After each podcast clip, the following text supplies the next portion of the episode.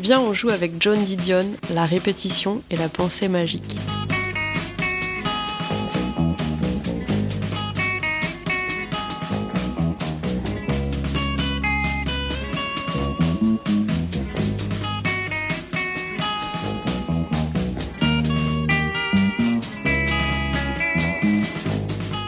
Les beaux livres sont écrits dans une sorte de langue étrangère. Sous chaque mot, chacun de nous met son sens, ou du moins son image, qui est souvent un contresens. Mais dans les beaux livres, tous les contresens qu'on fait sont beaux. C'est Proust qui dit ça. À cette réflexion, Gilles Deleuze ajoute C'est la bonne manière de lire. Tous les contresens sont bons, à condition toutefois qu'ils ne consistent pas en interprétation, mais qu'ils concernent l'usage du livre, qu'ils en multiplient l'usage, qu'ils fassent encore une langue à l'intérieur de sa langue j'ai envie de vous parler d'un contresens très faisable dont j'aime croire qu'il multiplie l'usage de deux trois beaux livres.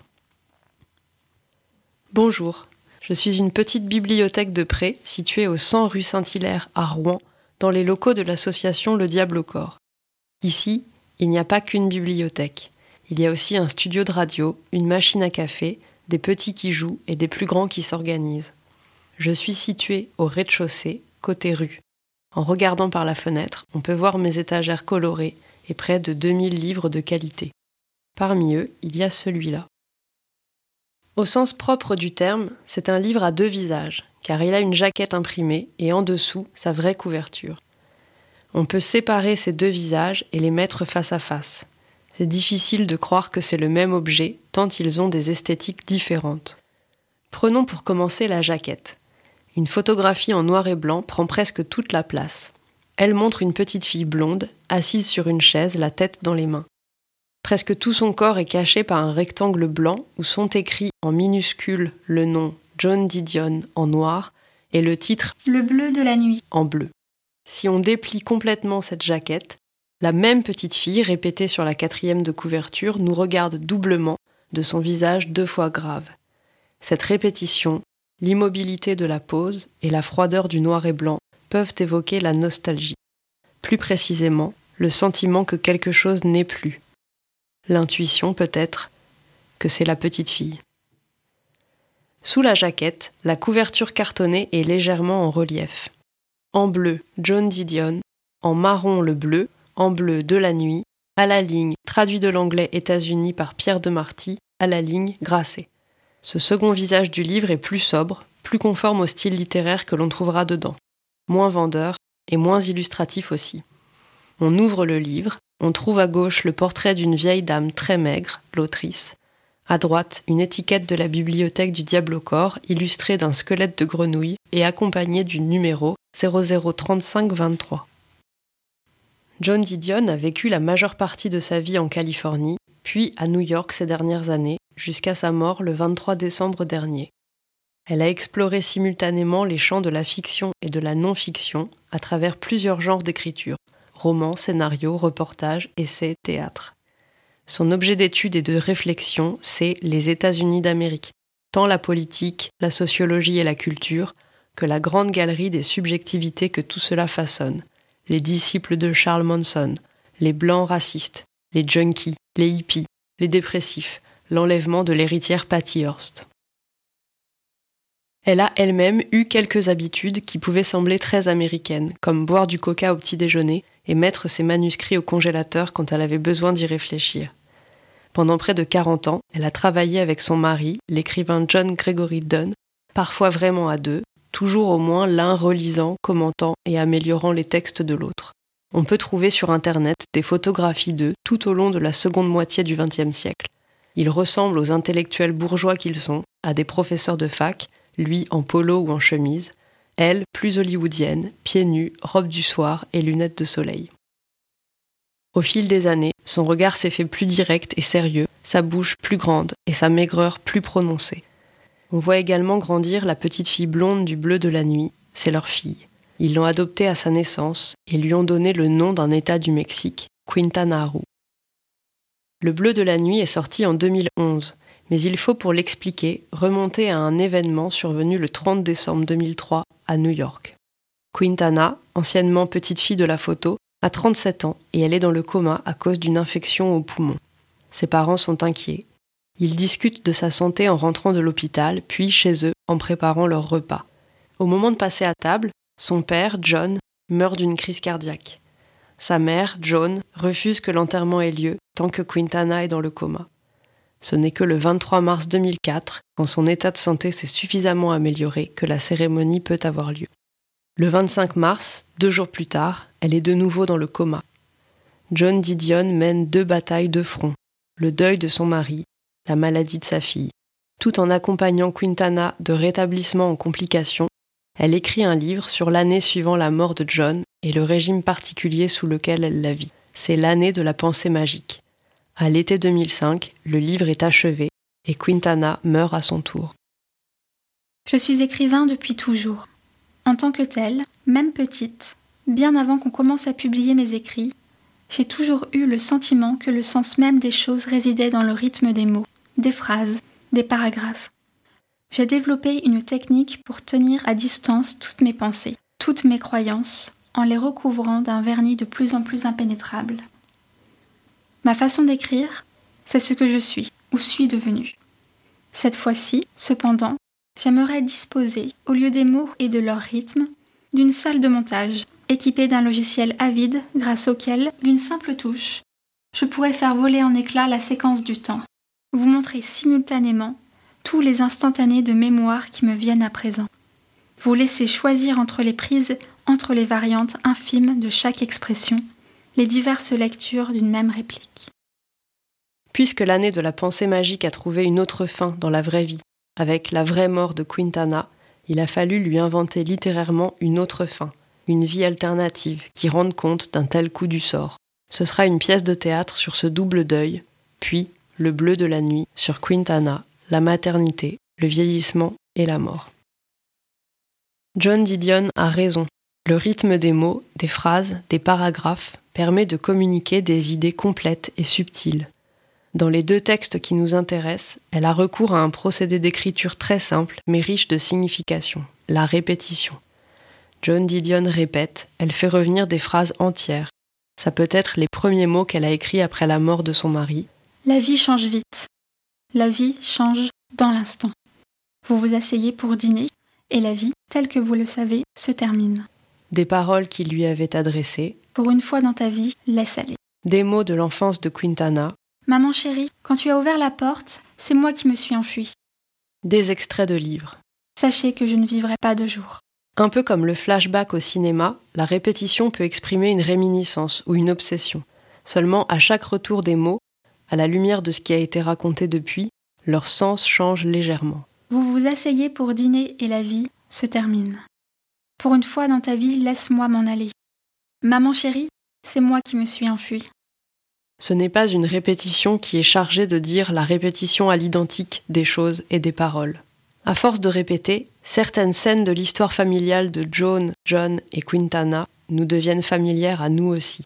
J'ai une magnifique petite fille à St. John's. J'ai besoin de savoir si vous la voulez. Il faut qu'elle nous fasse entrer dans sa mythologie intime pour que l'on constate la forme particulière de son chagrin. Par la répétition de certaines dates anniversaires, la naissance de Quintana ou le mariage de Quintana, elle nous invite dans ses rituels privés, dans des symboles qui ont du sens pour elle. À d'autres moments, c'est comme si elle prenait de l'élan pour un récit qui va être difficile, pour s'obliger à le dérouler.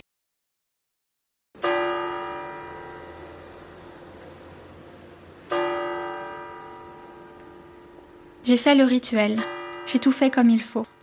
J'ai fait la cathédrale, j'ai fait les chants en latin, j'ai fait le prêtre catholique et le prêtre épiscopalien. J'ai fait car mille à tes yeux, comme le jour d'hier quand il n'est plus.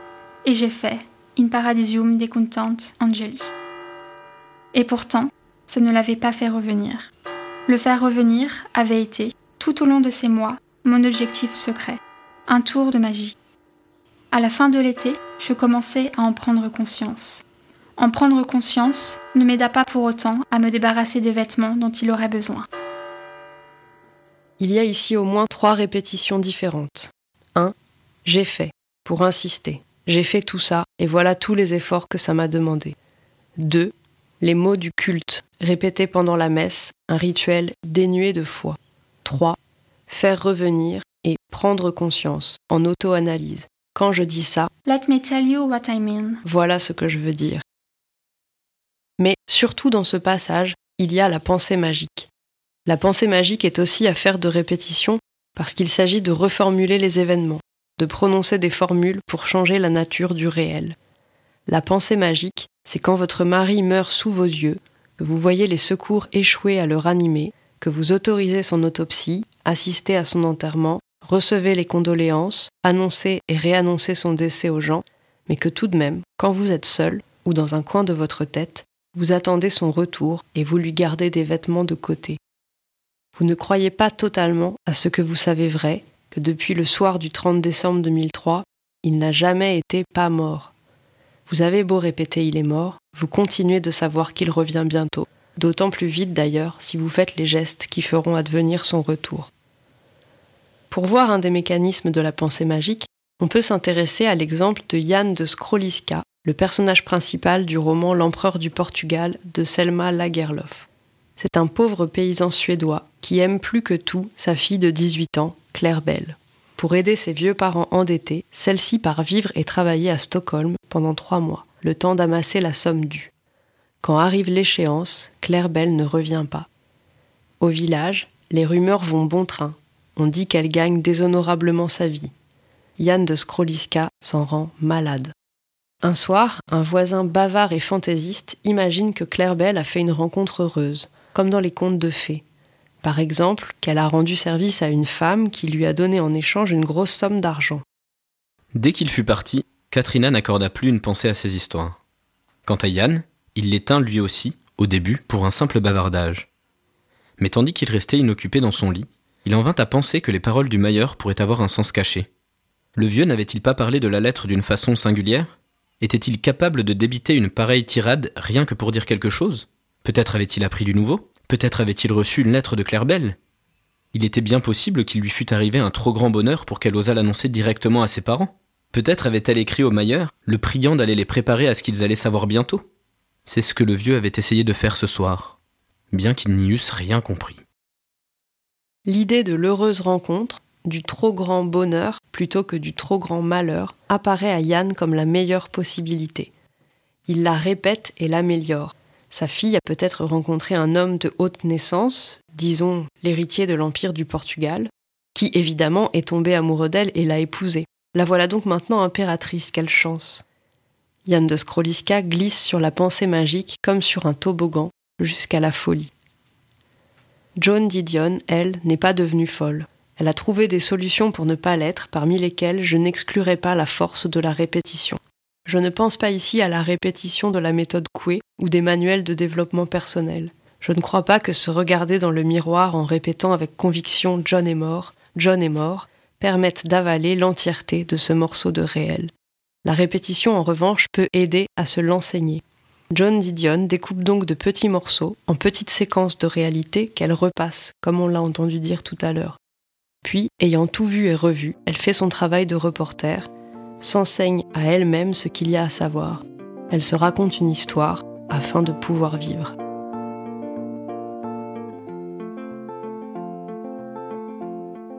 Si vous voulez découvrir par vous-même toute l'histoire de John Didion seul devant la mort, éteignez tout de suite ce podcast. Si vous êtes encore sceptique ou trop curieux, j'ai un dernier extrait pour vous. Avec le rythme des mots, des phrases, des paragraphes, elle nous dit sa hantise de rompre le lien qui la relie encore à Quintana.